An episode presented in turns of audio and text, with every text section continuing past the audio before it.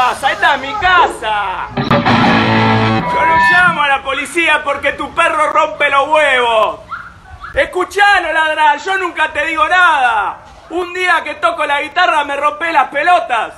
¿Sabes lo que voy a hacer? Voy a tocar todo el puto día, la guitarra a todo volumen. ¿Escuchaste? Esta es mi fucking casa. Velo así. Si nos oyes en este momento es porque no le estás diciendo al vecino que estás en tu fucking casa. Mi casa, papá. Ni estás en otra reunión en Zoom, ni haciendo yoga o 54D en Instagram, ni haciendo search en Netflix, ni peleándote con tu pareja, ni reconciliándote con tu pareja, ni abriendo otra cerveza fría. O sea, porque pensándolo bien para oír este podcast estaría perfecta, como este momento. Y es que esta cuarentena da para todo. Cerveza artesanal El Martínez. ¿Voulez cucucher avec moi? Este capítulo del Martínez es traído a ti por. Hilda Isabel la Rebelde. La primera podcast novela hecha por alguien en la humanidad desde el nacimiento de Cristo. Ella era una chica pobre que solo quería un futuro mejor para su familia, Quiero un futuro mejor para mi familia. pero no sabía que el destino le deparaba un amor en el hijo del tío del jefe de su padrastro, que conocería casualmente un día de muertos cuando ambos salían del cementerio.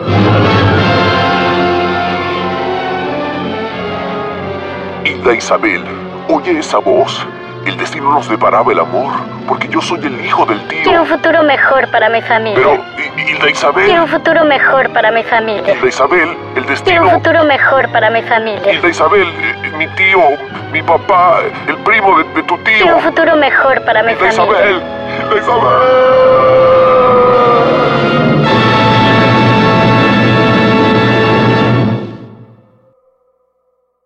Quiero un futuro mejor para mi familia. Hilda Isabel, la rebelde. La primera podcast novela que es como una radionovela, pero en podcast. Tómala. Estreno junio de 2020. Solo tú sabes cómo se disfruta esta experiencia psicotomimética.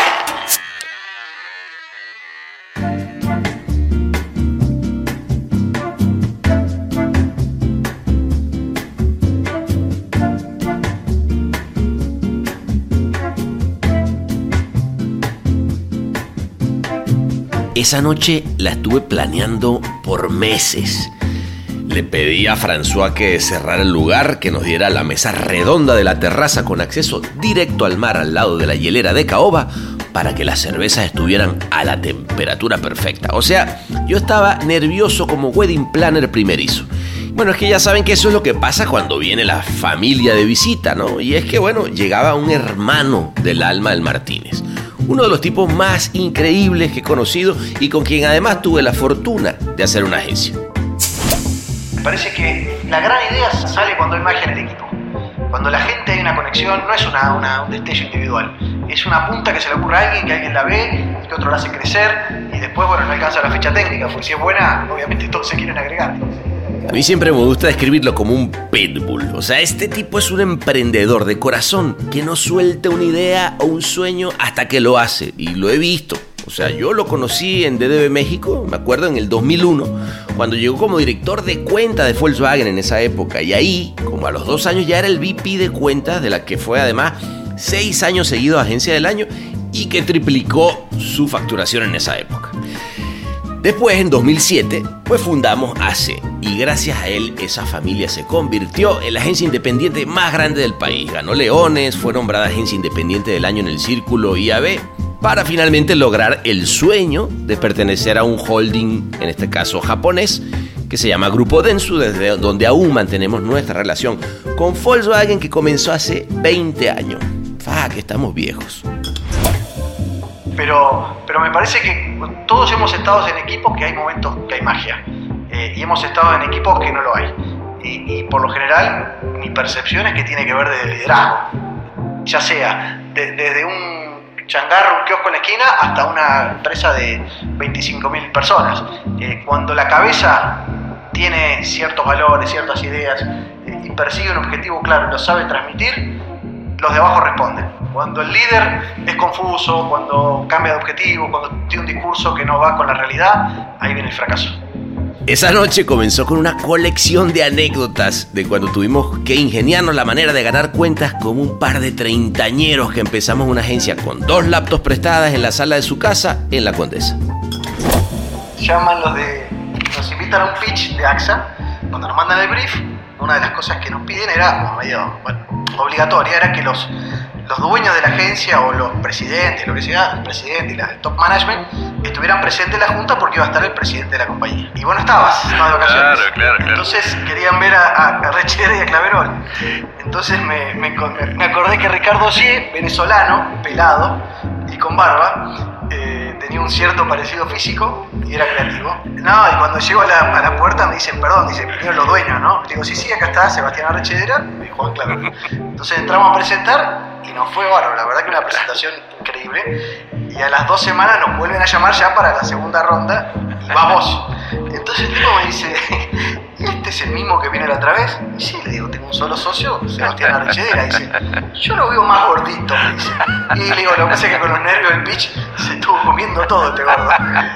Me contó lo que él sabe mejor que nadie, que es qué hace falta para ser un buen hombre de negocios en una agencia hoy en día. Me parece que hay una- un entendimiento del negocio y hay que estar en la trinchera. Y si vos estás en la trinchera con los clientes, eh, yo he visto tipos de planning que son espectaculares manejando clientes, vendiendo creatividad, no solo eh, trabajando en la parte estratégica, sino eh, cuando hay esa pasión, hay un manejo, te involucras y, haces lo que te gusta de una manera inspiradora, el origen no importa tanto, eso es lo que voy. Pero, pero sí, sí pero debe haber financieros que son buenos, pero lamentablemente, lamentablemente en publicidad no están. Ay, ¿quién es tu dupla? Eh, no, este es un doctor en economía, estudió. Yo veo, muchas veces me dicen, no, pero este es muy bueno porque venía del lado del cliente, entonces sabe lo que el cliente quiere y ahora está en la agencia. El cliente nunca supo lo que quería. Y este que vino no supo cuando estaba del otro lado y ahora que está de este lado sabe menos. Claro, claro. Esa, fa- esa falacia de que viene el cliente y, y va a entender este negocio, publicista se nace. Hablamos también de cosas hasta vergonzosas que nunca habíamos contado sobre nuestros inicios y los obstáculos que inevitablemente se te presentan cuando emprendes. No, la que, la que sí, ¿te acuerdas cuando, cuando mm, nos pasó con el, con el trainee este que nos rebotó el cheque, güey? Ah, que era un, era un cheque de 3 mil pesos. No, me dio no, vergüenza. no, no, no, pero- Me dio, me dio vergüenza. Yo- yo- pero eso, no, eso fue, pero no, porque, porque había entrado tarde un pago. No, Se que- retrasó un pago. ¿Qué, qué tarde un pago? Lo habían robado, ¿no te acuerdas? Nada, las cosas como son, güey, un podcast, que hay que decir las cosas como son. Nos robó un tipo del No, banco. no, pero espera, espera. Me contó sobre cómo está sobreviviendo en estos momentos de la nueva normalidad y terminó explicando su técnica de cómo lidiar con un socio borrachón que no le gusta pagar la cuenta. No, a mí me pasó un momento que ya me decía, yo pensaba, un momento dije, voy a terminar, digo, ¿qué pasa si se corta el agua? No hay más agua, esta, esta crisis es tan profunda que nos deja sin agua. Entonces agarré, dije, bueno, tengo, ¿qué hago? Lleno, pongo agua por todos lados, ¿no? Dije, en la alberca le echo la- cloro y la mantengo limpia para poder tomar agua ahí en el caso de que falte agua en la humanidad. Compré latas, tengo latas como para, no sé, para hacer una casa, una pared de latas. Lata de lo que quiera tengo. Si no llego para pagar, paga la vos después relamo. Dale, sí va gordo.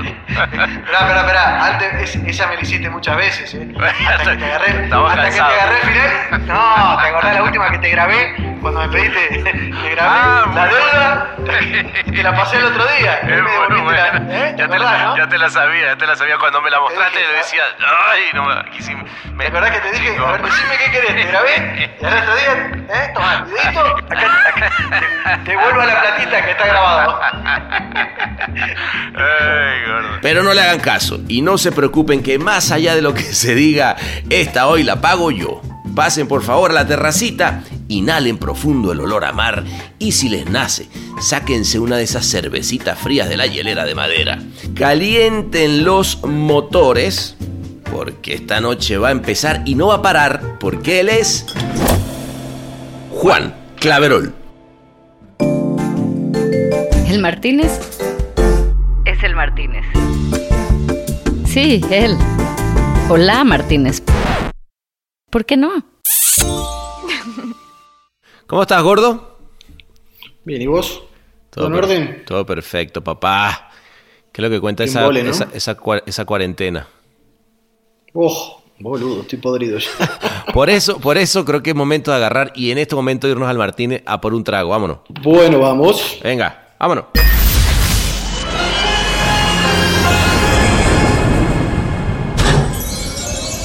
Bienvenidos a El Martínez. ¿Qué le servimos para empezar?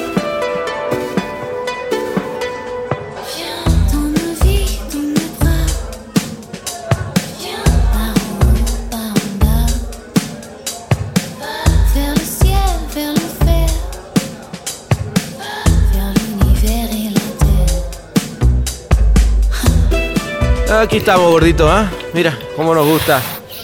Como no nos gusta, más bien, ¿no? Aquí en la, en la Riviera Francesa. Mira, mira a tu alrededor. ¿Qué te vas a tomar? Eh, una cervecita bien fría. Chelita. Mucho calor. Mucho Chelita, mira tú. Una estela. Una Estela Artois. Eh, Siguiendo con esa línea de que solo hay que consumir productos de publicidad buena. y, y eso, y locales. Eh, monsieur, Charles Chiffon, le, yeah, le socio, Juan Claverón. Sí, oui, oui, oui. Que a veces se, se pone, se pone loco François, pero hoy, hoy viene buena onda, así que Eh, se, ve que, se, ve que, se ve que venís seguido. dos que tres me conoces, fíjate.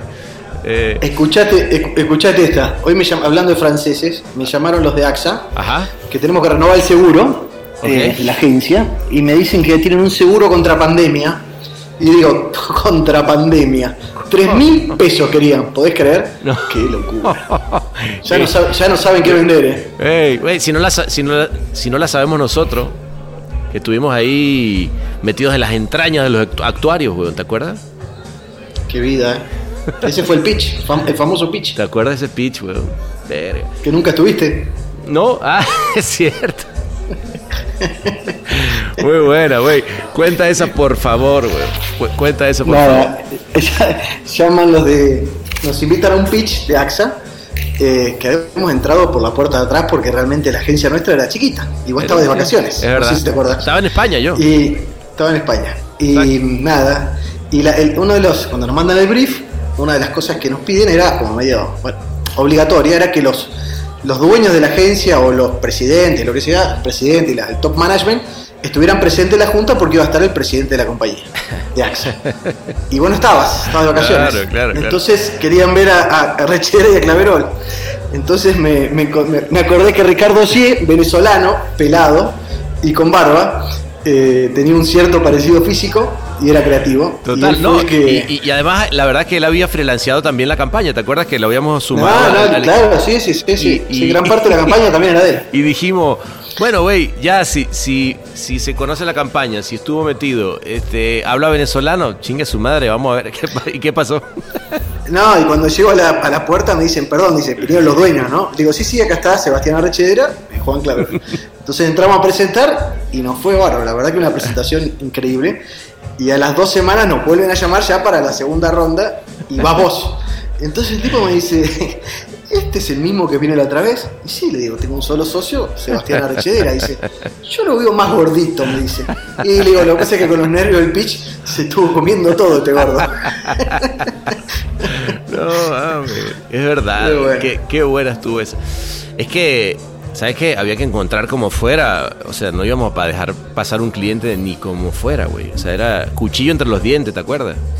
El 2009 fue eso, 2009 AXA y Volkswagen pegamos, pasamos de, de ser 10, 12 a ser como 60. No, 2008, ¿no? Saltó. Según yo. No, 2008. 2009, 2009. Tú pensé que como estaba de vacaciones, Ah, para mí. vacaciones empezaron, empezaron en el 2008 y volviste cuando estaba todo ya montado. Claro, es verdad, es verdad. Volví a cobrar, a cobrar. Como. Eh, saca- a la foto, a la foto, como siempre. Como siempre. Ese, ese es el secreto del éxito, güey. Tú tienes que estar en la foto y donde esté la idea tú decir, esa es mía. Y ya. El, sec- el secreto del creativo es llegar a tiempo a la foto. El resto, Exacto. El resto chinga su madre. Ya, pues, quien, quien haya chambeado eso es otra cosa. Pero bueno. Así es la historia con AXA y, lo- y el seguro de la pandemia que, que nos quieren, que nos quieren eh, est- estafar con esa, con esa farsa. No mames, gordo. Que, la que habremos pasado juntos, ¿ah? Las que habremos pasado juntos, eh, incluso en este mismo bar, weón, aquí en el Martínez. Bueno, que, que te acuerdas que al, al Martínez volvimos después de. ¿Qué serían? No sé, nueve años, weón, ¿no? Cuando volvimos de nuevo no, a Cannes. No, no. No, fueron 5 o 6 años creo que hasta que pudimos volver. Pudimos pagarnos el, el ticket nosotros. Porque cómo, cómo nos dolía, cómo nos dolía el, el, el bolsillo. ¿Te acuerdas? Y bueno, lo, lo que pasa es que, el, como quién fue que me dijo que la diferencia entre ser entrepreneur y ser CEO de una multinacional era cuando llegaba fin de mes, ¿no? Cuando sos CEO de la multinacional eh, te, te entra un, un montón de dinero y cuando sos entrepreneur se te va un montón para pagar todos los, los sueldos, ¿no? Ese sí está cabrón. Salario. O sea, eh, yo sí, yo sí creo que el, el- el estrés de la nómina, eh, sobre todo, a ver si estás de acuerdo, pero en, en cierto momento del, del- de la agencia, ¿no? O sea, en un momento donde de, de pronto todavía no has dado como un, como un salto donde tengas como, como lana entrando permanentemente o que hayas, que hayas de pronto ya ahorrado una lana como para cualquier cosa que pase, pero tampoco estás... Tampoco que tienes tres empleados, weón. O sea, tienes 20 por decirte algo y dices, puta madre, ¿cómo hago para pagar la nómina este mes, weón? No, y ahí es cuando empiezas a levantar el teléfono. Mira, yo, si, no, si no recuerdo mal, creo que un solo mes, en los 12 años de la agencia, un mes nosotros nos, re- nos retrasamos en cobrar, porque cedimos lo nuestro para completar Bueno. lo que faltaba. bueno, pero, eso, eso- so- no, pero eso, bien, habla bien. eso era, eso era gracias que estabas tú ahí, weón. No, no, no, había, había mucha gente buena. No, yo sé, pero te quiero decir que tú no jodas, no la dejabas mes, pasar ni eh, una, weón. de- había que meter presión en la cobranza. Qué chingón. No, la que, la que sí, ¿te acuerdas cuando, cuando nos pasó con el, con el trainee este que nos rebotó el cheque, güey? Ah, que era un, era un cheque de 3 mil pesos. No, me dio no, vergüenza. no, no, pero- me, dio, me dio vergüenza. Yo- Eh, yo- pero eso, no, eso fue pero no- porque, porque había entrado tarde un pago. No, se ¿qué- retrasó un pago. ¿Qué, qué tarde un pago? Nos habían robado, ¿no te acuerdas? Da la cosa como son, güey, es un podcast, aquí hay que decir las cosas como son. Nos robó un tipo del No, banco. no, pero espera, espera. No, no, el, el robo del cheque que, no, que casi nos, nos funde, pero eso no sé si fue con el cheque del, del trainee. Sí, Creo que el cheque del trainee fue, fue miseria, no fue. Bueno, probable, probable. Ya, ya no- estamos viejos, mano, ya hace tantos años, ¿verdad? Ya la, la- la publicidad no, era, no, no es lo que era. No es lo que era, güey. Yo me acuerdo, de verdad, según yo, fue así. O sea, de, de repente decir, a ver, a ver, ve la cuenta, gordo. Uh, Sí, no, que me faltaba un montón de dinero importante. Ay, Nunca lo recuperamos eso. No, no, Ese no. fue el trainee que no teníamos silla, le hicimos traer la silla y la computadora de la casa. ah, ¿te acuerdas? Y que, pero era un- era trainee con dinero, entonces trajo la silla igual a las que teníamos. Eso era Claro, bien de él. claro. Eh, No, y era- no bueno, eh, además, eh, em, cuando trajimos a mucha gente del semillero a hacer su- sus días eh, en la agencia, ¿te acuerdas? Porque claro, venía, venía un, ¿te acuerdas que venía un cliente importantísimo a ver la agencia? Y él como que estaba, eh, decía, bueno, quiero ver que realmente sean lo grande que dicen que son, ¿no? Que obviamente siempre íbamos a ser más grande de lo que realmente éramos. y, cuando, y cuando entra por la puerta y, y ve, dice, estaba lleno, dice, y, y dice, uy, qué, qué jóvenes todos, ¿verdad? Decimos, sí, no, jovencísimo, mira, mira ese de ahí. No, son todos una... Qué bárbaro, las nuevas generaciones, cómo están llenando las agencias. Que- Ese que- era de, era de una era de una financiamiento automotriz. ¿Te acuerdas? de una ¿Te acordás que venía con chofer, todo? Y Venía cuando todo. se bajó dije, claro, exactamente. Y, y lo que no sabía era que, que era- la mayoría eran alumnos del semillero que habían venido a hacer ese día un, un, un trainee a la agencia, güey. Bueno, pero, pero la gente había, lo que pasa es que no, no Gente había, gente y talentosos eran, nada más que bueno, este, en ese momento no podíamos pagar esos sueldos. No lo habían descubierto todavía, pero tenían un montón de. No, no, pero ese, era, ese fue un cliente que nos, ese, ese nos dio regularidad. Era un Sí. financiamiento automotriz ¿Te acuerdas? y ese nos pagaba puntualmente, pero en fecha, y ese nos permitía, nos daba un alivio muy fuerte en términos financieros. Bueno, tan- era, era un, re- un relojito. Tanto así fue que yo me acuerdo que en esa misma junta, cuando el cliente pregunta, bueno, ¿y ustedes? Pero y este es, y- y- y nosotros estábamos, ¿te acuerdas? Ahí en la casa de Noble, de Noble y Asociados, y de repente Juan se para frente a la, a la ventana y el tipo le dice, no, no, no, también eso que está allá adelante, eh, que está ahí enfrente es nuestro. Y, y- y en esa otra oficina, del otro lado, quien estaba era un amigo nuestro que tenía una compañía de, de BTL y, nos, y, y- y tú le haces hola y yo le hago hola y nos responde hola y el, y el- el cliente me dice, ah, ok, wow, que... Sí, verdad, No, son, pero son mirá, grandes todo partió, todo partió porque el tipo era medio soberbio. Claro. En un momento dice, veo mucha gente, pero muy apretada. Dice, ustedes tienen tan pocos metros. Y ahí fue cuando miré por la ventana y le digo, todo eso enfrente es nuestro. Pero, Pero- lo, que, lo más gracioso de todo fue que a las dos semanas el amigo nuestro se mudó y lo rentamos con el dinero No, de él. Con lo no, cual, por eso lo, lo- lo- cuento porque cuando se fue digo, wow, wow, ¿y ahora qué vamos a hacer, güey? Cuando vengo me dice, me dice, no, no, es que eso va a ser nuestro. Y eso sí te digo que esas son las pelotas que siempre has tenido que yo te admiro, güey. Porque yo decía, bueno, este weón, ojalá este, tengamos eso algún día. No, me- mentira, a las dos semanas, justamente esa otra ala era nuestra. Porque, claro, entró el cliente y empezamos a tener, y necesitamos más espacio, a contratar a más gente, ¿te acuerdas? Entonces, sí, sí, así, sí, está- así está- se armó. Y se- esa se transformó en nuestra recepción después. Es verdad, es verdad. Qué lindo, qué tiempo, ¿no? Aquellos. Creo que eran épocas más. eh, no sé, era como todo más laissez-faire. Hacías. eh, era todo a, a- a pulmón y todo menos técnico y menos medible y menos cuantificable, ¿no? Me parece que era. Por eso nos divertíamos tanto. También, también por la edad, ¿no? No teníamos Claro. Sí, yo pienso que era, un- era una mezcla de, de- de- de todo, ¿no? Porque por un lado es cierto que, que en ese momento, bueno, eh, nadie hablaba de KPIs, nadie hablaba de, de- engagement en redes sociales, digamos, todavía esa parte estaba como súper súper en pañales, y digo eso por la cantidad de cosas que, que salieron y de las cuales hablamos hoy en día, que es tecnología, que habla de, de- de mil, mil cosas, Big Data, o sea, nadie hablaba de Big Data en esa, en esa época. Creo que eso inevitablemente, como bien tú dices, ayuda al emprendimiento, por un lado, pero por otro lado también es las ganas de comerse el mundo, güey, ¿no? Sí, bueno, pero las condiciones me parece que eran distintas también, porque antes había pocos medios, pocos generadores de contenido, después empezó a haber más medios y seguía habiendo una, rela- una- una cierta cantidad bastante controlada de generadores de contenidos, y ahora lo que hay es una generación enorme de contenidos accesible a, a cualquiera. Y ahí viene, primero vino la crisis de, los- de la televisión y después vino la crisis de las agencias. ¿no? Tal cual, Con bueno. lo cual, eh, el, el modelo que nosotros creamos en su momento, lo rupturista era pensar en hacer branded content. Claro. Eh, eso era, oh, qué loco, están haciendo un programa. ¿no? Sí. Y ahora me parece que eso ya está como parte del, del ecosistema, ¿no? El Martínez. Ahora reforzado con su nuevo sabor vainilla. Reposado. Fíjate que yo creo que el branded content que hoy en día se sigue haciendo, sigue siendo esas cosas chiquitas de redes sociales. A mí me gustaría ver más, puta, eh, nada, a lo- al- las agencias agarrando los medios, weón, y diciendo vamos a hacer cosas juntos, ¿no? Este, sí, sí es verdad que, que, ah, yo creo que a nivel, eh, eh, lo que vino a cambiar todo también es, el tema de los influencers, weón. O sea, el que una persona con un celular desde su casa se haga famoso, eso eh, cambió todo el juego. weón. O sea, mismo lo- los canales no, no se le vieron venir, güey. No, y aparte, vos pensás que cómo haces como agencia de publicidad para competir contra. Antes competía contra 10, 15, 20. Sí. Ahora competís contra 150 mil. Claro. Porque lo- no- nuestros clientes quieren más opciones y no siempre las agencias se las podemos dar, ¿no? Total, total. Por eso yo siempre, yo siempre creo que o, o empezamos a buscar talento en otros lados que no sea 100% publicitario. O sea, porque tú estudiaste publicidad. Yo estudié diseño gráfico. O sea, de alguna manera sabías para dónde iba el palo.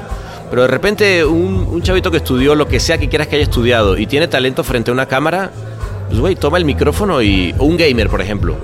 Un gamer, este, no sé cómo lo ves con, con tus hijos, pero acá estos se vuelven locos con los gamers en, en- en cualquiera de estas plataformas eh, como, como Twitch, por ejemplo, ¿no? Está cabrón. Eh, a mí lo que me pasa es que claramente estamos viejos, porque Sin duda. Eh, a ver, el insight sigue siendo el insight. Y, la- y la- y las cosas relevantes, vos ves un video WhatsApp, te llega y lo vieron probablemente 100 millones de personas en los últimos tres días y todos se ríen de lo mismo. Con lo cual sigue habiendo cosas que generan eh, empatía y generan, digamos, relación con una marca de una manera más profunda. Pero el problema pasa porque precisamente toda esa gente ya no es tan fácil alcanzarla, porque el, cambio es tan rápido. Yo escucho a mis hijos cuando hablan de gaming y la verdad es que entiendo el 50% de las cosas. Sí, sí. Para mí lo- los personajes, mis ídolos eran los deportistas y los de la serie de televisión que yo veía en ese momento, que yo las veía todos los días, desde el Chavo hasta alguna de, Cowboys o lo que sea. Eh, mis hijos, los, los- los ídolos son gente que yo no conozco, no sé dónde está ni a qué se dedica. Está cabrón. Ahora yo te digo una cosa, eso eh, el otro día, no me acuerdo con qué millennial estaba en una, en una conversación, y resulta que entonces ese, ese millennial que antes era el hombre cool, ¿no? Porque tenía todo lo que estaba sucediendo, ahora yo le empezaba a hablar de lo que los Zetas, que en este caso ahora son nuestros hijos, están consumiendo, y no tiene la más puta idea porque no tiene hijo. o sea, con Claro. que aquí es donde ser viejo con hijo te da una cierta ventaja cuando hablamos de, qué carajo están consumiendo los, los chicos, ¿no? Igual esto no es nada nuevo. Yo creo que mi abuelo, si un día le pusieron un fax adelante y le empezó a salir un papel con una carta que le había mandado, dijo, puta madre, se fue madre. todo el carajo. Claro, ahora sí ya es momento de morirse. Es No, verdad, claro, verdad. es verdad. Imagínate el, el- no sé, el teléfono, boludo. ¿Cómo? ¿Pero podés hablar por un cable a través de.? Sí, sí, podés. Uy, por Dios. Bueno, es lo mismo Bueno. que pasa cuando, cuando hoy en día todo el mundo se horroriza con el reggaetón y dicen que es una música de mierda. Yo lo que digo es que están viejos, weón. O sea, Para, para mí es una música de mierda, pero bueno. no, no, está bien, porque estás viejo. o sea, a ver, que, que a lo mejor quede en, en- en los anales de la historia como un momento oscuro de la humanidad en términos de música, me vale 3 kilos de pito. Es buena, es buena. Yo oigo reggaetón y me cago de risa y me gusta bailar, no mames. No, no, pero está bien, cada uno escucha lo que quiere. Pero No, no, pero lo que te quiero decir el- es que el reggaetón, güey, está, está llegando incluso. O sea, a- acá en Estados Unidos todo el mundo, e incluso en inglés, el ritmo es reggaetón, ¿ah? Es muy loco. No, no, sí, claro. Mis hijos están medio con el trap, no sé qué. Por eso, eh, por eso, rap, trap, reggaetón, o sea, todas esas cosas que suena, la verdad, honestamente, yo, yo también, eh, Mateo empieza a oír esa vaina y de repente digo, por favor, ya quítalo, güey. O sea, Travis Scott ya me tiene los huevos llenos, pero bueno. O sea, ¿viste, ¿viste lo que pasó en Fortnite con el lanzamiento de Travis Scott en, en internet en, en Fortnite? Es brutal, weón. O sea, un concierto Estoy- online. O sea, Estoy, estoy obsesionado con el, con el, con el- con Michael Jordan, ¿viste? En Netflix, la serie, el documental. ah, no la he ¿Lo visto, viste? ¿está buena? Ah, no, es tremendo, porque el último año, creo que fue el 98, eh, los Bulls le permiten a, a un equipo de, de- de- de producción seguir todo, todo lo que hacían. ¿no? Ah. Y, y va para atrás, vuelve, es impresionante. Mm, y le digo al más grande mío, le digo, vamos a ver, tenés que ver a Michael Jordan, fue lo más grande que pisó este planeta. Y me dice, ¿quién es Michael Jordan? Yo no puedo creer eso. Es muy fuerte, weón. Y no, no es adoptado, por Dios, me, me quiero matar. Es tremendo. No, a mí me pasa igual, güey, cuando le empiezo a, a tirar referencia. Aparte, bueno, imagínate, yo que, que además estamos en, en- en otro país, con lo cual yo las mis referencias son de Venezuela, ya es cualquier cosa, entonces no hay, no hay mucho espacio de conexión, hay que buscárselo, si no está jodido, güey. Sí, lamentablemente. Pero bueno, creo que es un, te- un tema generacional. Ah, pero qué chingón. También otra cosa, yo, yo creo que eh, ya hoy en día no se, no se envejece como antes, güey, según yo. O sea, yo, yo tengo esta teoría de que al final del día los, eh, no sé, la gente de 45, claro, también, también me ayuda porque estoy viejo, ¿no? Pero yo siento que la gente de 45 de ahora, en general tenemos más onda, güey. Mirá, yo te iba a decir, hace poco me tocó viajar con un grupo de amigos a pescar ¿Ok? y, y me tocó compartir habitación con uno, no voy a dar el nombre porque es conocido. Ok. Eh, yo saqué un cepillo de dientes, pasta de dientes y un peine creo que tenía. No, ni siquiera peine. Este sacó ocho cremas, dos para antes de dormir, una para si se levantaba la noche con insomnio, dos para cuando se levantaba, una para los ojos y otra... Ah, estamos medio... Claro. Hemos ido a un, a un lugarcito ya muy... Ya, muy ya, ya se fue borde, todo, ya borde. se fue todo el carajo. ni, ni hablar de otro gran amigo nuestro que toma pastilla como si fueran dulce, ¿no? Bueno, eso lo, lo hemos visto también. Pero bueno, Ay. la realidad es que sí, estamos, nosotros no creemos que estamos mejor de lo que estamos, me parece. Bueno, eso también es cierto. Por suerte, güey, ¿sabes qué pasa? Que lo bueno es que uno no se mira en el espejo todos los días. O sea, uno se mira en el espejo cuando se lava los dientes y trata de no mirarte mucho, ¿no? Porque desnudo eres como una cosa horrible.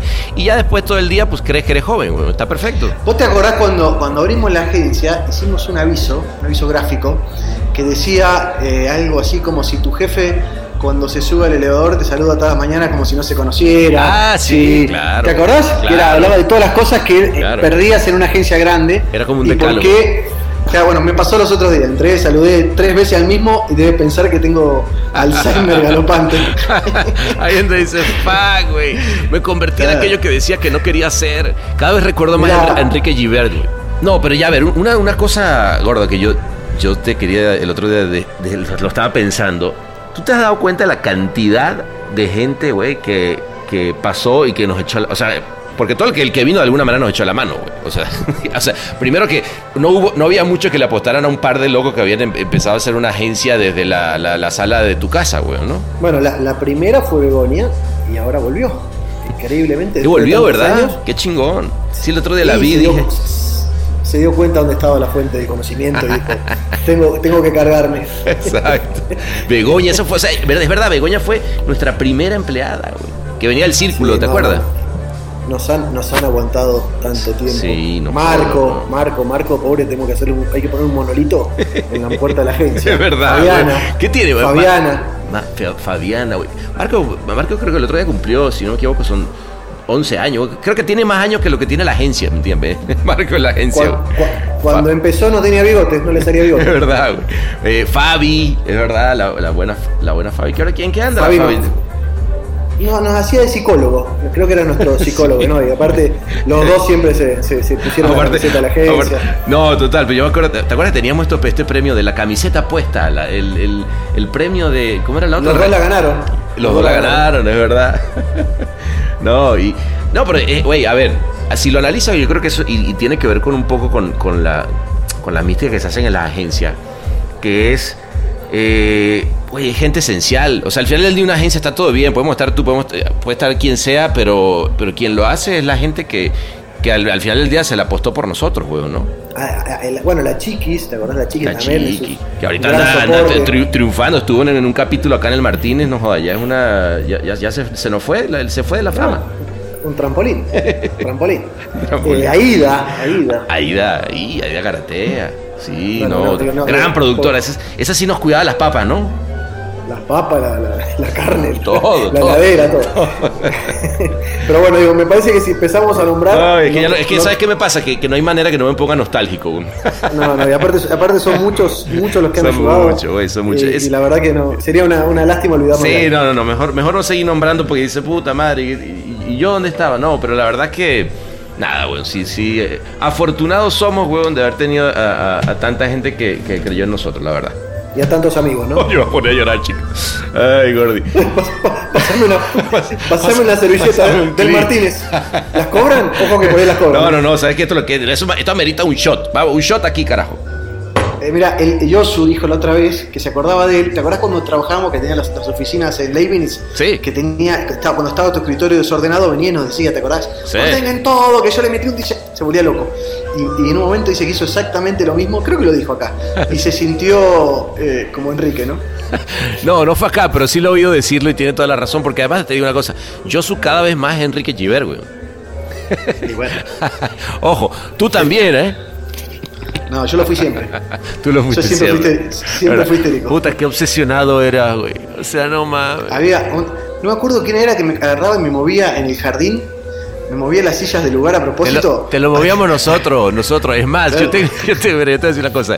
Yo tengo un video tuyo, güey. Yo tengo un video tuyo. Cuando recién nos mudamos por segunda, o sea, por primera vez nos mudamos, porque la primera fue llegamos a las oficinas de, de ahí de, de Noble, ¿no? Y en la segunda nos mudamos a una casa en Palmas, grandota, enorme, ¿no? Que, que nos pusimos ambiciosos y dijimos, no, esta casa, que no- casi no había uso de suelo. Y yo me acuerdo que llegamos a la oficina, la vimos, y yo estábamos con estábamos Matías y, Matías tú y yo, ¿no? Matías ya, ya era socio de la, agencia. Y nos, nos miramos y yo le digo, muchacho, yo para mí esto no va, porque era como un buffet de abogados horrible, así todo. Le digo, porque este, este pedo hay que meterle como un millón de pesos, para mí.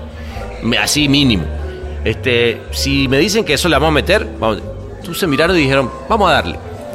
Güey, yo me acuerdo, la agencia quedó, no por nada, pero quedó poca madre. Pero yo recuerdo, un, tengo un video tuyo en, en el patio, güey, el primer día que llegamos. Y estás como mirando así al, al- a tu alrededor, como diciendo, verga, ¿en qué pedo nos acabamos de meter? La puta madre. Y de repente volteas así, ves algo que está en el piso tirado y ahí mismo te vuelves loco y vas y lo agarras, güey.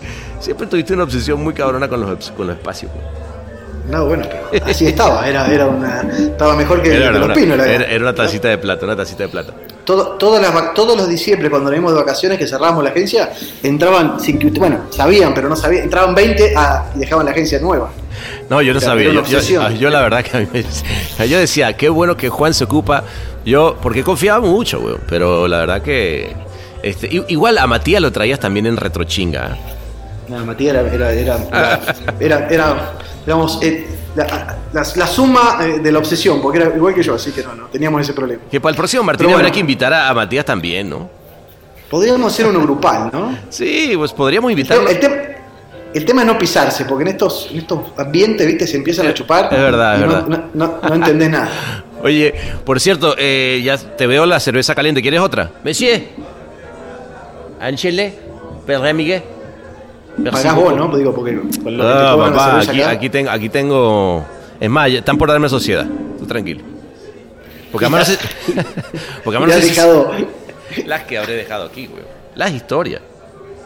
Entonces, no hay Yo manera. tengo alguna, pero la vamos a guardar para. para- Para después, para el VIP. por, por acá no se puede, por acá no se puede. Ay, gordo. Bueno, decir una cosa. Mal, mal no la hemos pasado. A eso sí te puedo decir. Este, digo, como lo que tú quieras, que, que uno está ruco, lo que sea. Pero cuando volteas para atrás dice, "Mm, me- ten- me ten- nadie me va a contar dos que tres. ¿eh?".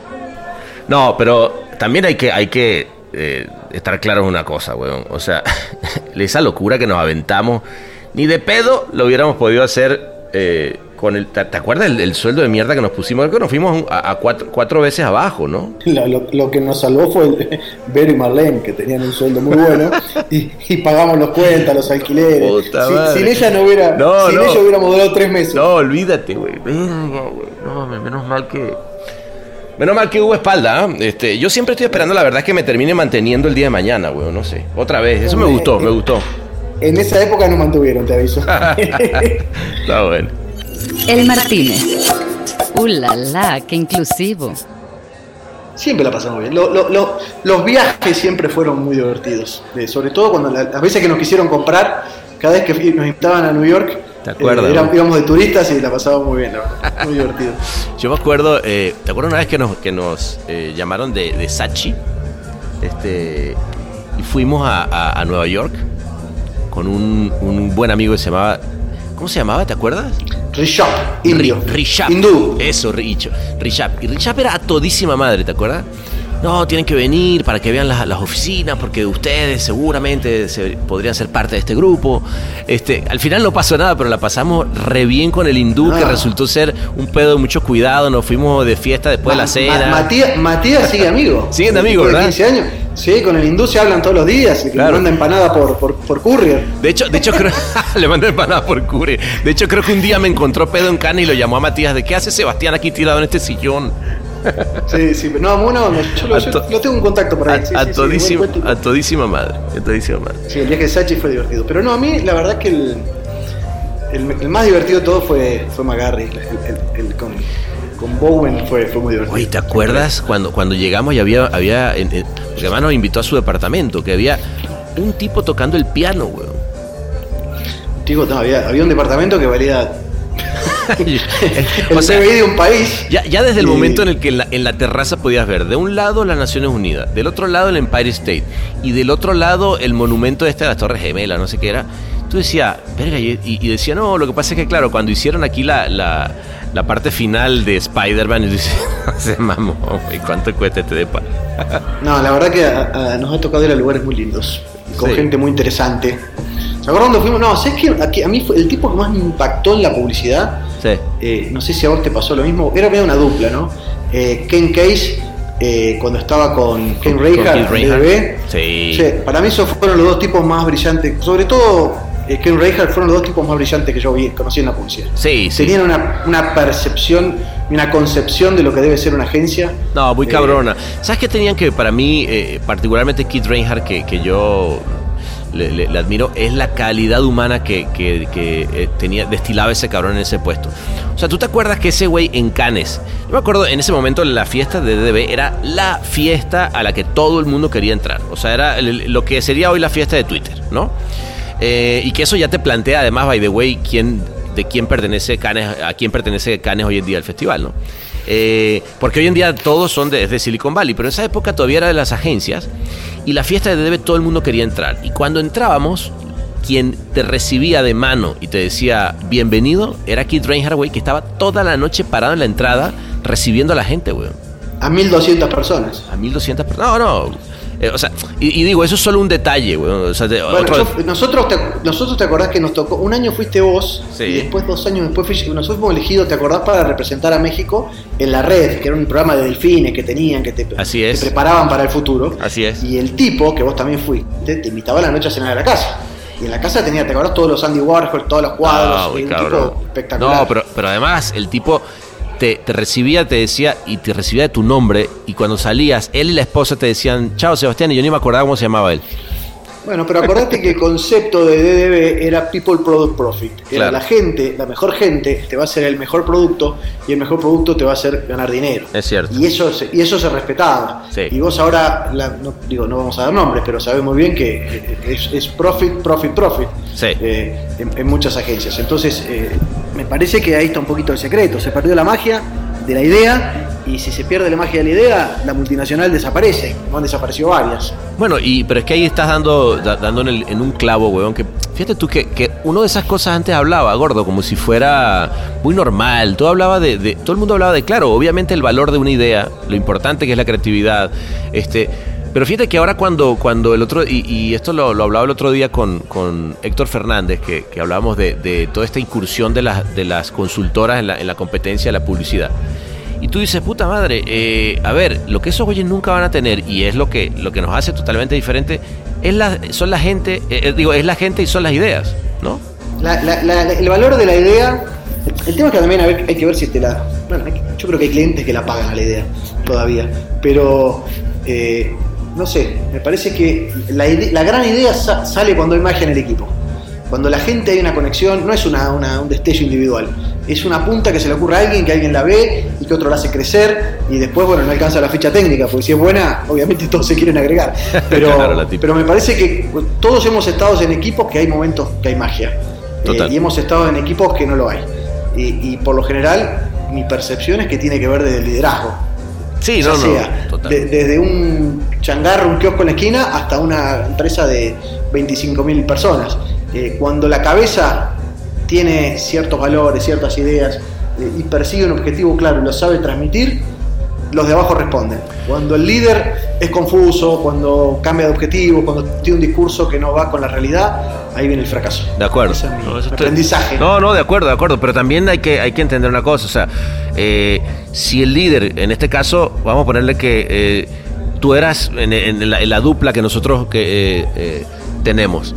eh, el, el líder, dig- digamos, la parte de business, supuestamente, ¿no? Eh, o, eso te diría el, el- cliché publicitario es.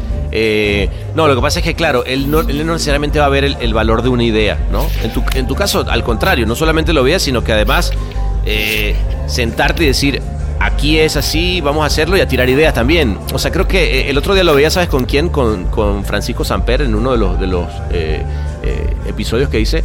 Y era un tipo apasionado de las ideas, ¿me entiendes? Aunque él tuviera su equipo de creativos como Polar o quien fuera, ¿me entiendes?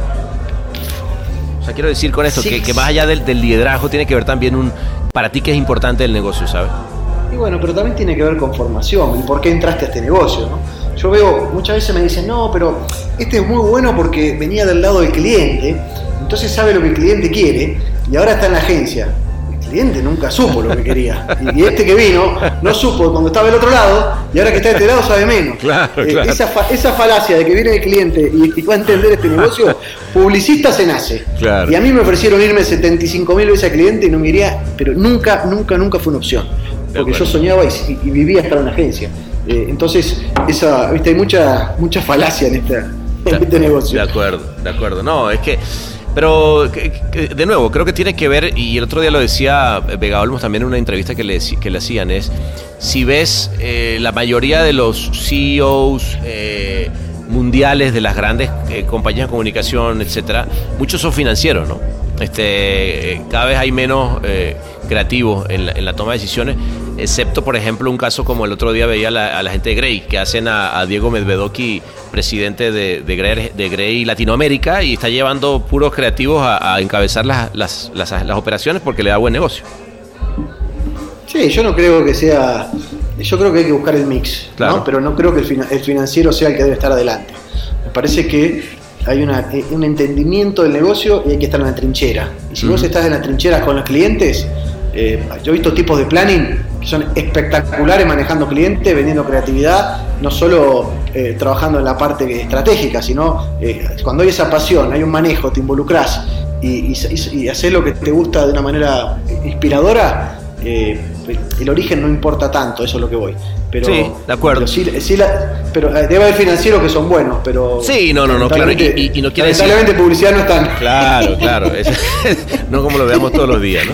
Este, Ay, ¿quién es tu dupla? Y no, este es un doctor en economía. Claro, a eso voy, güey. O sea, al final del día, yo como dupla, quiero tener un tipo que entienda el negocio, mame el negocio, incluso se sienta a pelotear ideas como, lo- como lo, hemos hecho nosotros. O sea, creo que el, el financiero y alguien que, que hizo, como dices tú, toda su carrera en, en McKinsey, en McKinsey va a llegar entonces a, a ahora decir, bueno, ahora voy a manejar una agencia. Está bien, güey. ¿Y qué sabe el negocio? Bueno, no mucho, pero, pero yo creo que a nivel negocio, eh, digamos, a nivel números lo puedo hacer reventar. Mm, no sé, complicado. Creo que ahí creo mucho más en la decisión de un Accenture cuando compra Droga 5 y dice, pensando en que lo dejen hacer, ¿no? Y que no le quiera meter la mano. Eso es lo importante, digo Sí, ya. es más una decisión estratégica y no se meten en el contenido diario. Exacto. Claro, y, si, y fuera así, dice, bueno, está bien. La gran pregunta es hasta dónde eh, quien compra no lleva entonces la batuta a decir qué va a pasar en tal empresa, ¿no? Digo, no sé, ahí habría que ver. Igual, igual, i- igual creo que se viene una, una redefinición tremenda. Eh, ¿Te acordás cuando nos ofrecieron el seguro de AXA, el de la pandemia? No lo compramos. bueno, Ah, claro. no, cre- creo que se viene una, una redefinición tremenda de, de- de los mercados de- y de todo el tema marketing. Hay categorías que sentíamos como exitosas que van a desaparecer y otras que van a, van a surgir. Y vos, vos pensás esto, mira, yo lo veía el otro día, eh, esto obligó a mi mamá, que tiene 79, 80 años, va a cumplir el año que viene, tiene 79, a hacer compras online en un supermercado. A mi mamá. Y esto obligó a hacer Zoom, la obligó a hacer Zoom. Y la obligó a, eh, hacer eh, multillamada con sus nietos y con lo que sea. Entonces, ha, ha sido una aceleración, eh, de- por lo menos en Latinoamérica, y, y estamos llegando a, a- a- a cortar el atraso que teníamos con Estados Unidos. ¿no? Sí. Eso que vos ves diariamente, acá no era tan común. Y esto nos ha forzado a cambiar un montón de, de, de formas de consumo y creo que se va a acercar muchísimo más a lo que es allá, porque se, se rompió una barrera que le tenían miedo, ¿me explico? Mucha gente. El Martínez. Incomodidad a tu medida en cápsulas no retornables. Claro, la, la- la- la brecha se hizo más corta eh, por necesidad. Claro, claro, tuvieron tiempo, la necesidad los obligó y tuvieron tiempo para sentarse y aprender cómo se hacía una compra online. Mucha gente que no lo hacía porque no le importaba, porque tenía en la esquina de su casa el, el lugar, ¿no? Claro, y, y eso, eh, fíjate que ahí estamos hablando de, de- de tu abuela o de alguien grande. A mí me gustaría ver qué es lo que va a pasar con, con la gente de las agencias, que no Ent- que- como nosotros, que, que ahora estamos teniendo que obligarnos a trabajar sí o sí a distancia. Eh, Para, para- yo lo veo para bien, ¿ah? a mí me parece que, que un hoy, hoy salió, vos lo viste, hoy sacamos el primer anuncio de Audi producido sin eh, estar la gente presente. No tuvo Claro. cliente, no tuvo nadie, no tuvo nadie, se hizo tuvo- todo. tuvo cabrón. eh, claro, y entonces te empezás a preguntar, ¿qué sentido tiene que yo tenga una agencia, que nosotros tengamos una agencia del tamaño que tenemos, con la renta, con el alquiler que pagamos? Mm. Eh, si no podríamos trabajar mucho más de casa, Eh, yo creo que sí, ¿no? Claro, y, y- y ahí, por ejemplo, eh, das en el clavo de algo que inevitablemente las productoras se deben estar eh, pensando que es, a ver, pero si el cliente sabe que ahora se puede hacer así, este, no ahora nos van a pedir más de eso. Yo digo, pues sí, güey, te van a pedir más de eso y de lo que sea, porque lo que sí es un hecho que todas las estructuras de producción y lo que estamos acostumbrados tiene que cambiar. O sea, eh, no es lo mismo un comercial que hacía Pedro Torre en los 80 que, que el comercial que ese, ese comercial que lo hizo un DP, ¿no? Porque es un fotógrafo que, que actuó el comercial eh, y por eso está bien, bien fotografiado. O sea, güey. eh, bueno, a lo mejor va a haber actores, fotógrafos que ellos editan. O sea, cada vez más yo creo que la, la- la suma de, de- de habilidades, güey, va a ser que alguien puede ser hombre orquesta y le va a ir mucho mejor. Porque lo, que- lo que antes se pagaba a un montón de gente se lo puede pagar a uno. Bueno, pero no te, no te olvides que en las- nosotros, por ejemplo, cuando- ¿te acuerdas cuando hicimos una gráfica de toda gente tirada arriba en escarabajo y le hicimos Ah, en ¿te un día acuerdas? en la Sí. puerta de un concesionario? Cierto. ¿Qué hacías? Te la defendías con los recursos que tenías.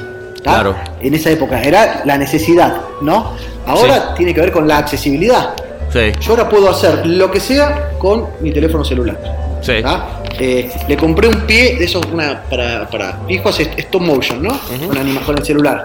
No sabe las cosas que hace. Las edita en el celular, les pone música y, y- y las, y, la- y las pasa por la tele. Impresionante. Está cabrón, ¿no? Entonces, eh, si él puede hacer eso a los 12 años, imagínate un tipo que tiene ya los skills necesarios, eh, sobre todo de iluminación y todas las cosas más técnicas, puede ser lo que sea. ¿no? Y, y ahí es donde, donde además eh, también se empieza a borrar la, la línea entre, entre las agencias y las casas productoras, que ese es otro fenómeno cabrón que está pasando. ¿Tú te acuerdas, güey, eh, nuestros primeros comerciales que hicimos de Dominos? O sea, de nuevo, o sea, tú, tú estás dando ahí con, con la foto esta, yo recuerdo ese de Dominos que al final un día nos dice el cliente, el cliente de Dominos, oye, pues yo saco todos estos comercialitos eh, al, casi casi a la semana o cada dos semanas hablando de promociones de ciertas pizzas, pero no tengo tanto dinero. Y dijimos, bueno, ¿qué pasa si lo hacemos, te acuerdas, con stop motion? Justamente me acordé por lo que decía el stop motion. Eh, y eran unas, unas promociones súper lindas que, que no era la típica postproducción, sino hecha con, un- con un, ¿te acuerdas? Con un colectivo arti- de, de artistas que hacían stop motion. Bueno, claramente todos los, todos los bordes se, se diluyeron, ¿no? Me parece que eh, hay, hay, hay, hay lugar para un nuevo modelo. Claramente hay gente que está experimentando en otros lugares. Creo ¿Cómo, que cómo si será, gordo? Jóvenes- si, si, tú, si, si vamos a ponerle que tuviéramos otra vez 30, que fue cuando abrimos la, la- la agencia, eh, ¿qué harías tú? O sea, te- Me pongo a estudiar, me pongo a estudiar una carrera en serio, no, la farsa, no, yo- no la farsa esta. no, no, pero yo, yo, yo me hago youtuber, chinga su madre. No, ahí, no, pero no, pero ahí estás jodido porque tienes 30 y ya empezaste a trabajar en publicidad, con lo cual, Claro. A mí, a mí me gusta, creo que hay una, a ver, hay una, hay un lugar para, para creatividad eh, más inmediata. Me parece que eh, los tiempos, ahora si no reaccionar, viste, te pasa, yo creo que, ¿qué es lo que más mirás vos todo el día? Yo lo que más miro son videos que me llegan por WhatsApp. Ajá. Eso es lo que más, me doy cuenta que es el, el contenido que más miro. Ajá. Independientemente que después me meta a Instagram o me ponga a ver una cosa en Netflix o lo que sea. si alguien te manda Eh, algo por WhatsApp, lo vas a ver a huevo. no veo, por ahí no veo todo porque depende de quién me lo manda. Hay gente que ya la tengo, como digo, esto no es un buen proveedor de material. Ah, claro. Pero, viste que algunos que son los que te llega primero y otros que te llega a los tres días y decís, flaco, esto ya, Eh, esta ya me la vi. Ya la vi, la repartí y ya tengo. eh, O, o incluso, claro. o incluso, yo, eh, no, te, no te falta la, no falta la tía que sabe que te manda algo que va a ser kitsch, que no te va a Sí, sí. encantar, ¿no? O, Claro, o el, o el amigo que cree que todo es chistoso y te manda cosas que no son tan chistosas. Está, claro por lo menos, pero y por ahí atraso, porque el WhatsApp lo es para nosotros, pero, pero los, los chicos, los más pequeños también miran contenido del mismo tipo, aunque sea en otro lugar. Sí. Entonces, si uno pudiera lograr generar contenidos con esa inmediatez, con esa rapidez eh, y con esa difusión, y que las marcas o las lo que, que algo que entre orgánicamente y que no se sienta forzado, y que, como el caso, por ejemplo, de lo de, de lo de Easy de la pareja del mundial.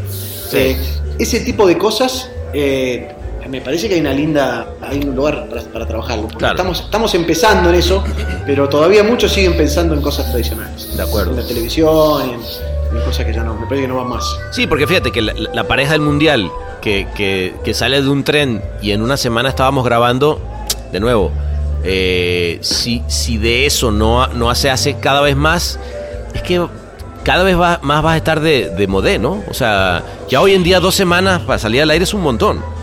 O sea, Claro, de- de- claro. de- un día hay coronavirus y otro no.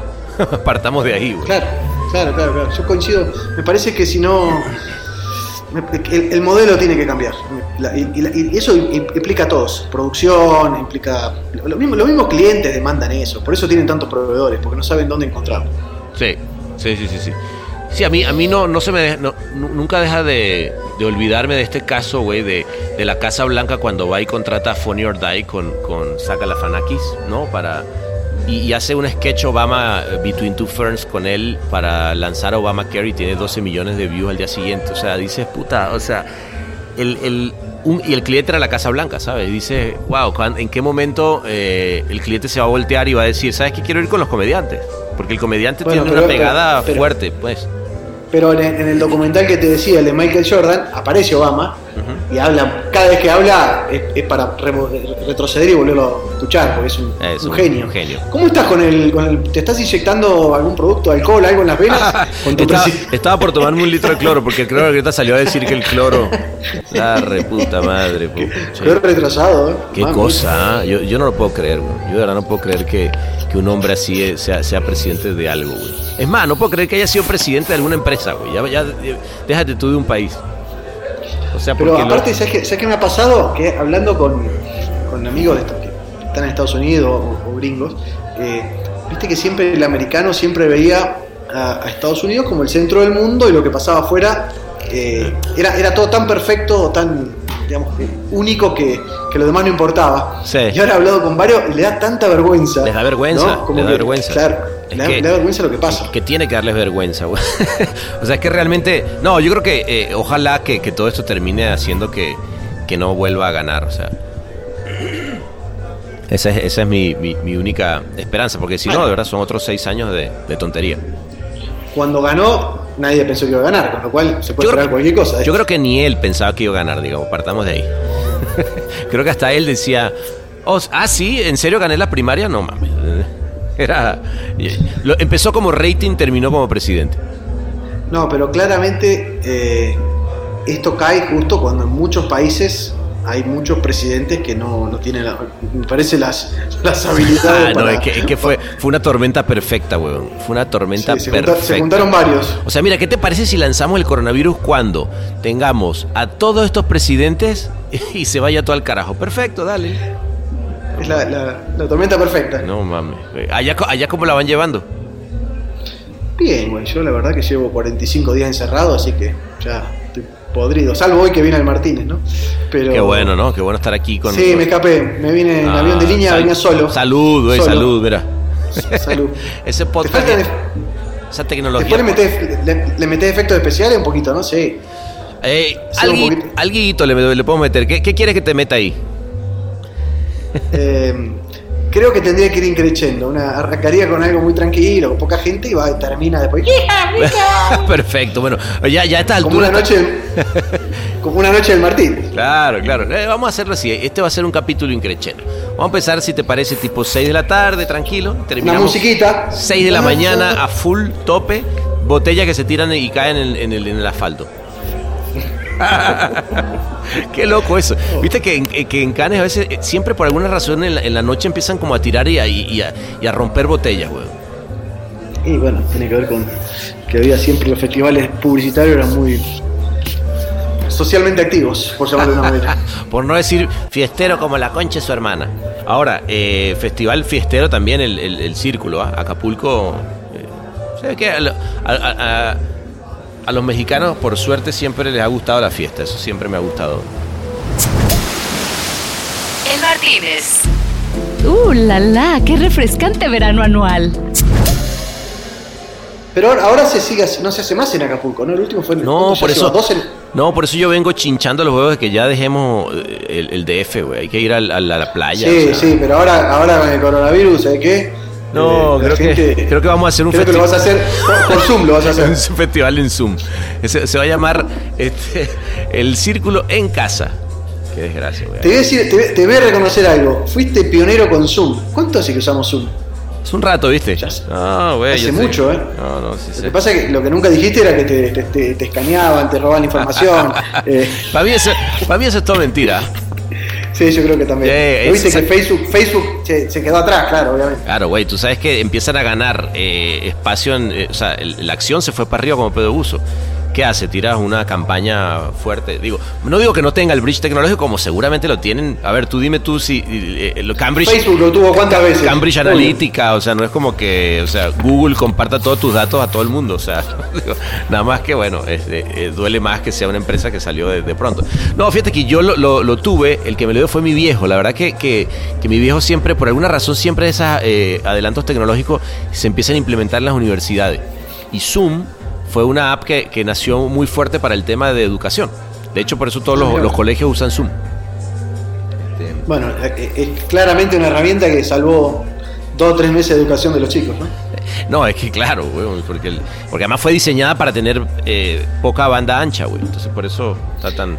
Yo, yo, yo lo he tratado de usar con fines sociales, pero ¿funciona solo con uno o con dos? Porque si lo haces muy multitudinario, Nadie todos hablan a la vez, nadie se oye no se entiende nada. Sí, es No verdad. se entiende nada. Es verdad, es cierto. A mí me tocó una vez estar el cumpleaños de mi hermana y, y, además todos venezolanos gritan. "Ah, ah". O sea, llegó un momento que decía, uy, no entiendo nada. Y en un momento dije, bueno, ya, bye. y de- No, y- aparte, ¿sabes qué? Hay mucho nuevo usuario, entonces no le apagan el micrófono, eh, dejan todo abierto, se escucha a la nena llorando, Sí, sí, al otro que lo putea, es un cotolén, boludo, es un Es, muy cabrón toda la cultura que se ha, se ha hecho alrededor del, del- de los videoconferencias. O sea, este, yo ya, eh, fíjate que en esto, en el Martínez, de hecho, lo lancé el Calzón Challenge. Ya he ido a varias, a varias juntas en calzones. De hecho, ahorita estoy en calzones, güey. Bueno, hay mucha gente que hace. Yo, te- yo tenía un amigo que tenía una pared con un escritorio y se ponía camisa, corbata y abajo estaban calzones, Ah, literalmente. Y a, no, y a veces se, se ponía traje de baño porque se iba a la playa. Eh, después se sacaba la camisa y se iba a la playa. Lo hacía de. Qué lindo, güey. Es que todo tiene que ser home office, güey. Es, es la onda, ahí, ahí está, la- es, es ahí. ¿No? O sea, Claramente, claramente no salimos de esto como, como, como entramos. ¿eh? Puta no quisiera madre. tener en este momento eh, una, una agencia en un local mío. Claro, no, sí.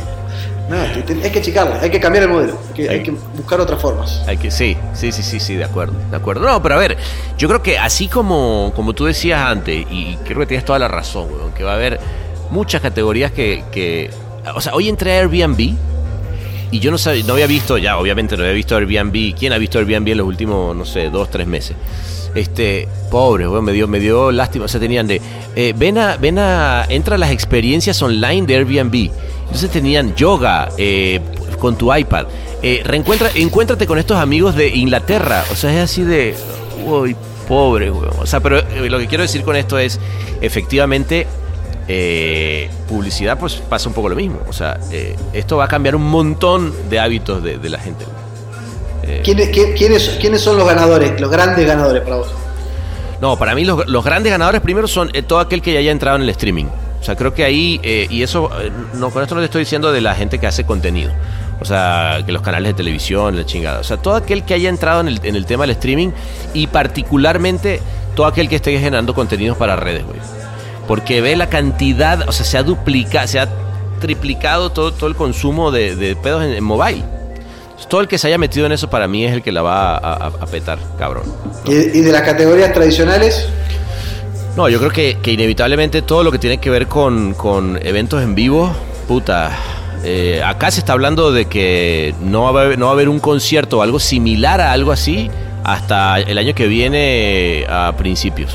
O sea, Boliche, antro, dicen lo mismo. Eh, eso está probablemente cabrón, güey. un par de añitos sin, sin juntarse. El otro día me mandaron un video de, de un boliche en Madrid, de cómo serían ahora los, los- los bares en Madrid, weón. Te da una, una tristeza, weón. O sea, eh, imagínate que están separados por mamparas con vidrio templado, weón. O sea, o sea, este, te, te- te dicen, ya está listo su trago y tienes que ir con una de estas eh, que, vainas que vibran para pedirlo. No, una, yo no quiero ir, güey. Prefiero quedarme en mi casa y, y- y traer a todos mis amigos una peda, ¿sabes?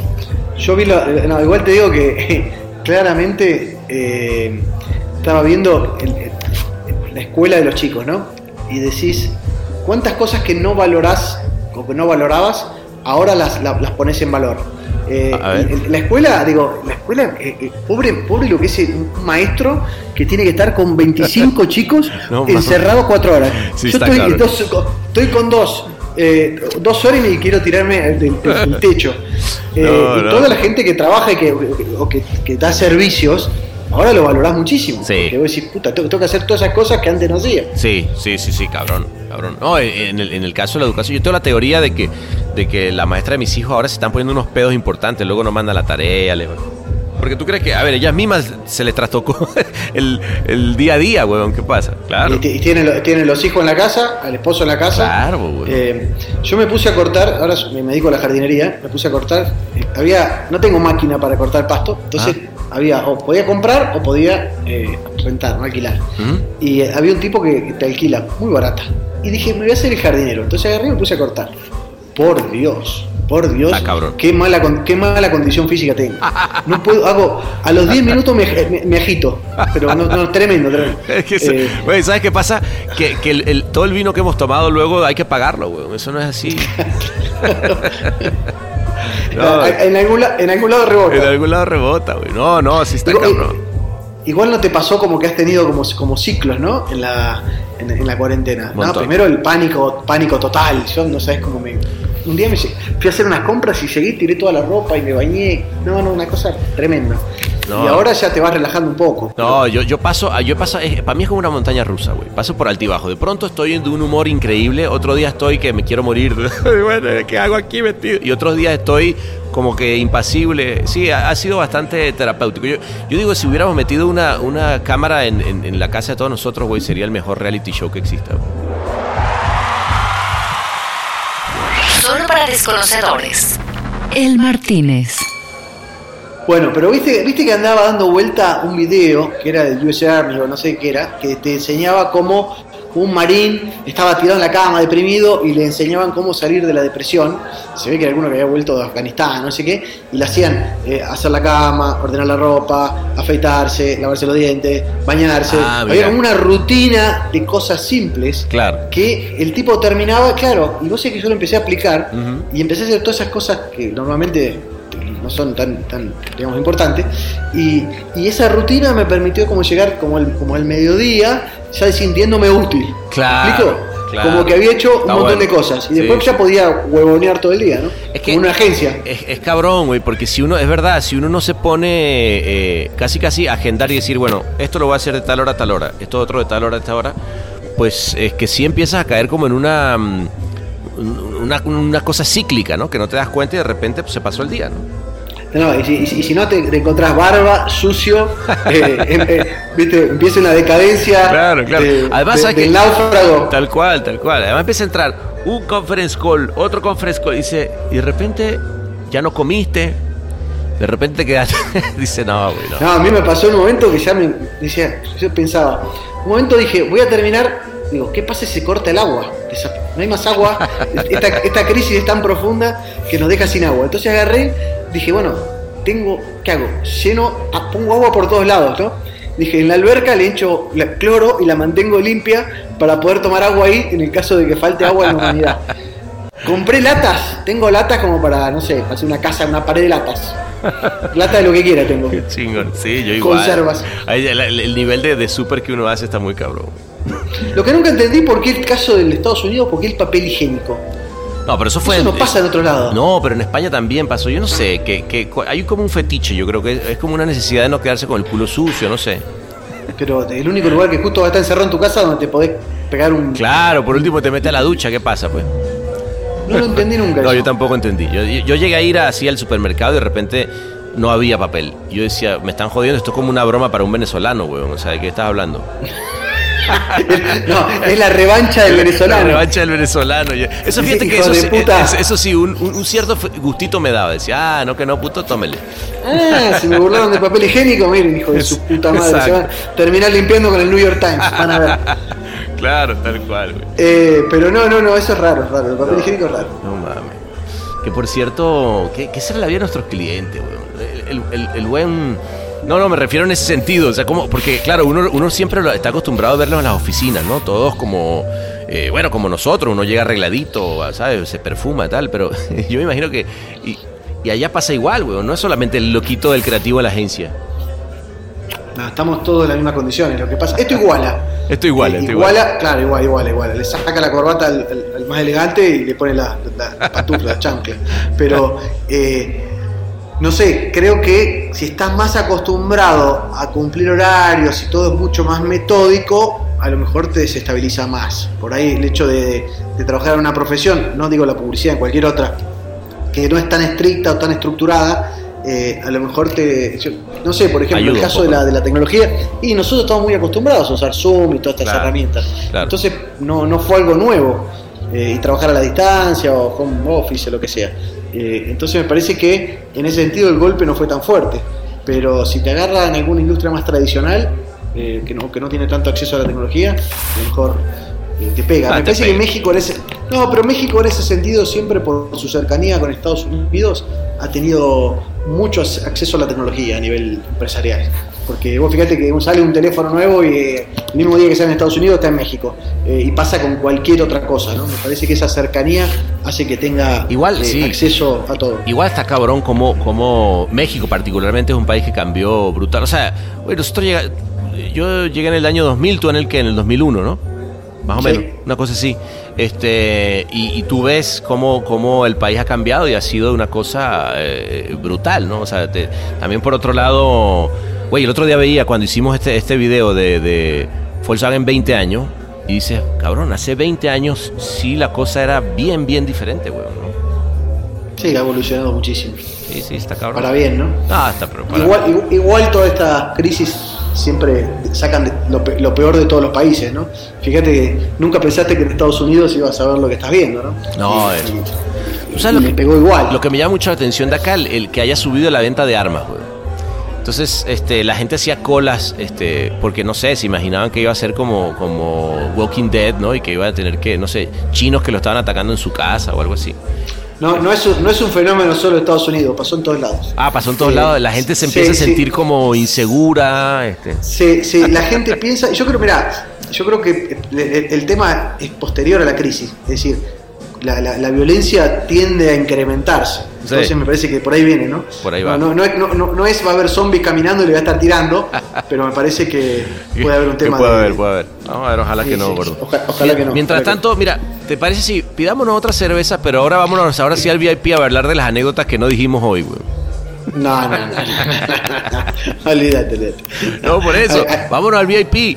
Tú y yo, aquí, aquí vamos, vamos a- dejarlo de este tamaño aquí en el Martínez. Pero ya François nos tiene, ahí nos abrió ahora sí un fuerte, porque ya yo estoy medio empanzonada de tanta chela. Si te parece, de dale, tamaño. ¿no? Y, y vámonos para allá atrás. Eh, Esa luego te grabo yo con cámara escondida, no te preocupes. Ahí, está- ahí están llegando los, los muchachos, pedite, pedite un par de botellas, ponela a la cuenta mía. Vamos, ey, si, no llego, si, si- si no llego para pagar, paga la vos después relamo. Dale, sí va, gordo. Esperá, esperá, esperá. Ande, es- esa me la hiciste muchas veces, ¿eh? Hasta que te agarré. Estamos hasta que te agarré al final. No, te acordás la última que te grabé cuando me pediste, te grabé Ah, la deuda y te la pasé el otro día. Y Eh, me bueno, devolviste la- bueno. ¿eh? ¿Te Ya te, acordás, la, no? ya te la sabía, ya te la sabía cuando me la mostraste. dije, decía, ay, no me. Aquí sí me- ¿Te acordás que te dije, a ver, decime qué querés? Te grabé y al otro día, ¿eh? Toma el videito. Y cuando me dijiste, yo, no, yo.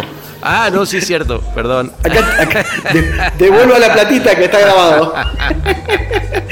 Ay, gordo. Bueno, gordo, te quiero mucho. ti, Nos vemos arriba. Abrazo. Venga, vamos. Chau, chau.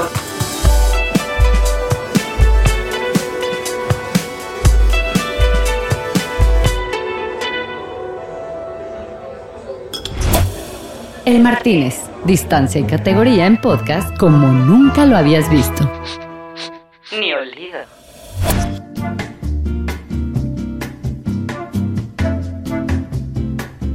Te dije que este no para nunca, ¿viste? Al final le dejé la cuenta abierta con François, mi hermanito, y la terraza se llenó de gente, de más risas y más anécdotas. Entonces, como te conozco, sé que eres de esta pandilla de carrera larga, te dejo también una cuenta abierta a ti, que siempre llegas hasta aquí. Ve con François y dile, eso sí, en el oído, la palabra mágica de esta semana que es C'est la vie, papá. Te esperamos en otro episodio de El Martínez, El podcast de los podcasts. ahora reforzado con poder de amor universal de nueva generación. El Martínez es mezclado y diseñado por Ahmed Cosío. Locución de Marlene Figueroa. La creatividad de los patrocinios de hoy es con la colaboración de Alberto Hernández. Gracias, Alberto. Y feliz cumpleaños. Mi felicidad se reduce a eso. ¿Qué? ¿Eh? ¿Qué dices? Estoy feliz con la de QuickBooks. ¿Ah, sí? ¿Por? No manches, llevo dos semanas tratando de resolver esa mierda. No, pues qué bueno. Felicidades.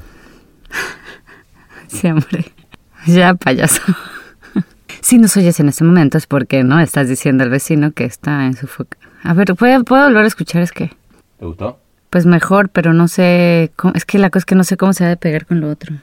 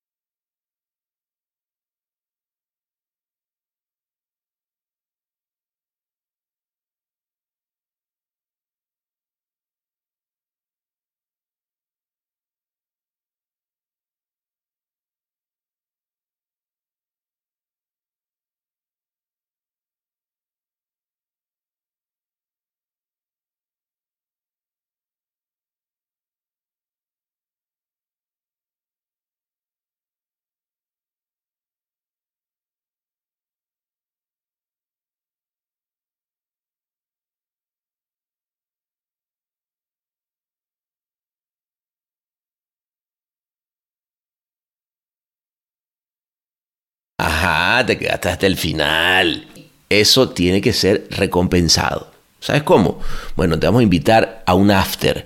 El after party del Martínez que empieza este jueves. O sea, todos los jueves en la noche hay un grupo de Facebook al que puedes pedir tu ingreso porque es un grupo privado en el que tú vas a decir yo quiero entrar, acuérdate de la clave que es Bulecucuchea Begmois y de ahí vamos a estar dando los links para esas fiestas que vamos a estar haciendo en las noches del after party cada vez que estrenemos un nuevo episodio. Va, ahí nos vemos. Abrazón.